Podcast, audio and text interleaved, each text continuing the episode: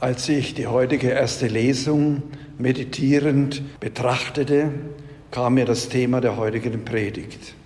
Und es heißt, Gottes schöpferische Liebe ist allumfassend.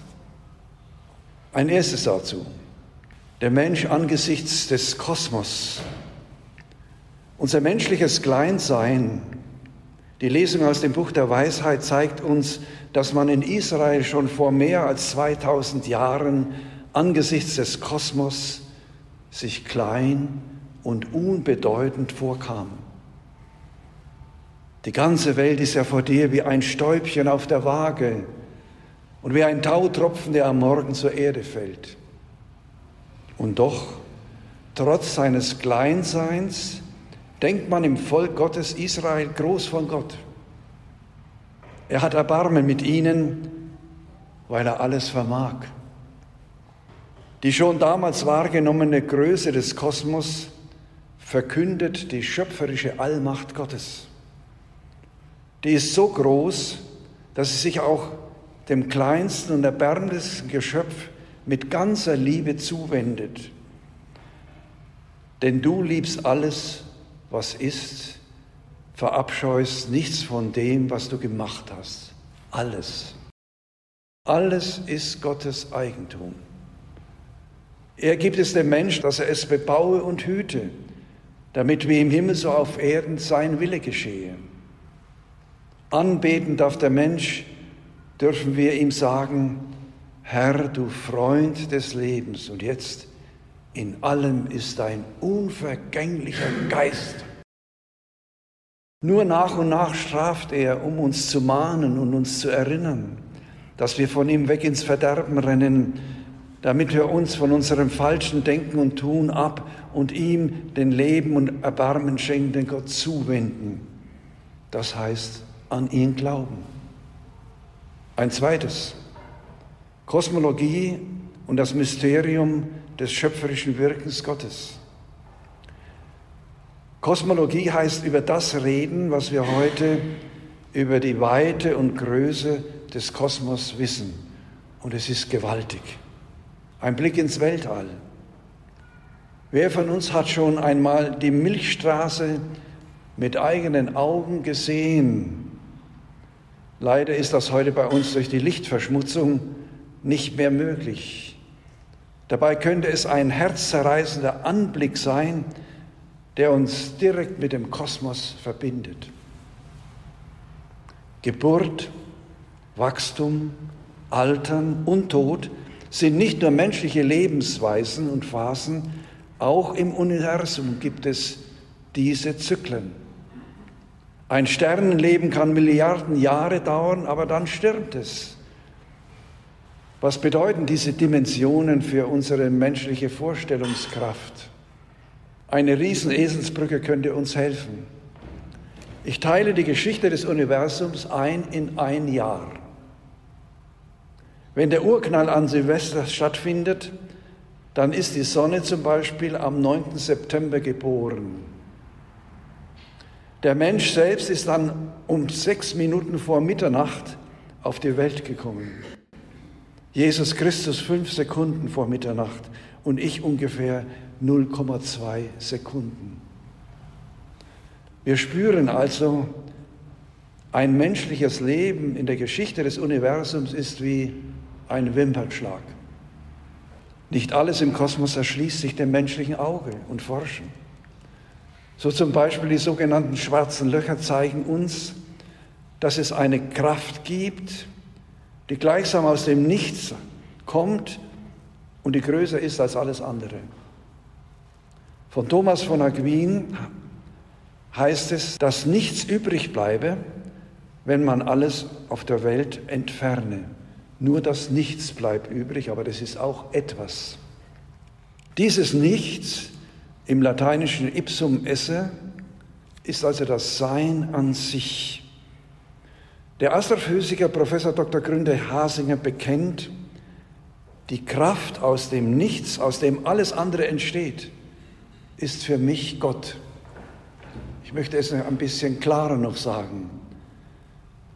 In der geheimnisvollen, alles umfassenden Urkraft ist Gottes unvergänglicher Geist am Werk.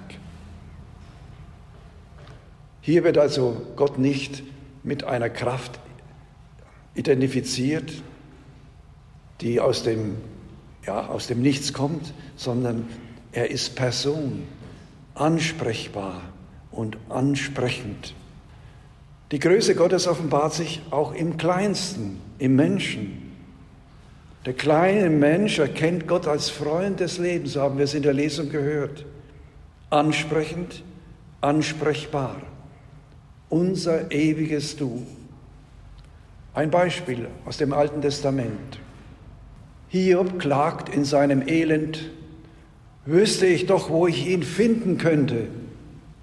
Er ist überzeugt, Gott wird nicht mit ihm über seine Macht streiten. Nein, und dann sagt er, gerade er wird auf mich achten.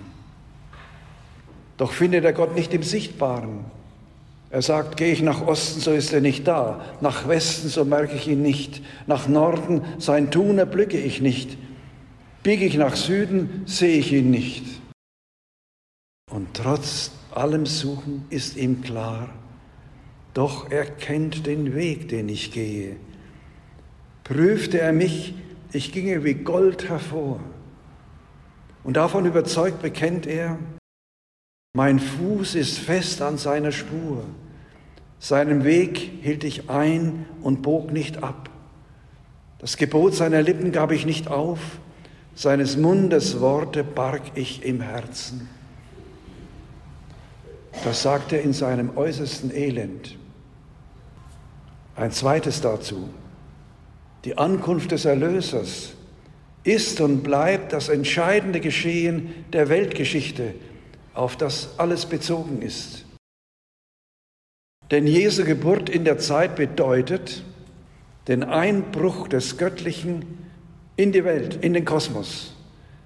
Mit der Menschwerdung Gottes ist der ganze Kosmos geheiligt, verwandelt. Christi Ankunft hat unsere Welt konsekriert, geheiligt und mit uns den ganzen Kosmos, denn wir sind aus demselben Stoff wie der Kosmos. Und der menschgewordene Gott auch, aus demselben Stoff, den er geschaffen hat, des Kosmos. Darum ruft Paulus in der zweiten Lesung uns auf, so soll der Name Jesu unseres Herrn in euch verherrlicht werden und ihr in ihm. Im Beten, genährt von der Bibel, von der seinsmäßigen Verbundenheit mit dem Kosmos, übersteigen wir das Diesseits in all seinen Bezügen zum Jenseits, zum dreifaltigen und dreieinigen Gott, der Liebe ist. Hören wir die Einladung Jesu heute im Evangelium. Sie gilt auch uns. Auch uns sagt Jesus, steig wie Zachäus herunter vom Baum des Abstandes und der Überheblichkeit. Kehr um vom Habenwollen zum sich verschenken, so wie es Zachäus dann tut, nachdem Jesus bei ihm einkehrt.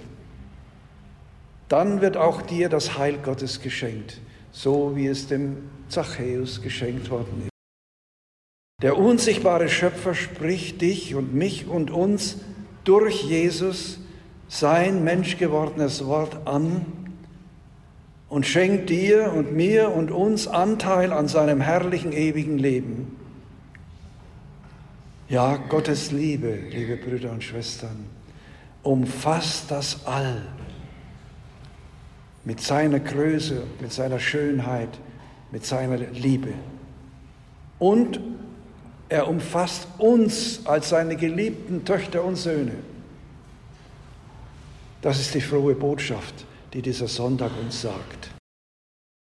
Wir sind zusammen mit dem All umfasst von der Liebe und umfangen von der Liebe Gottes.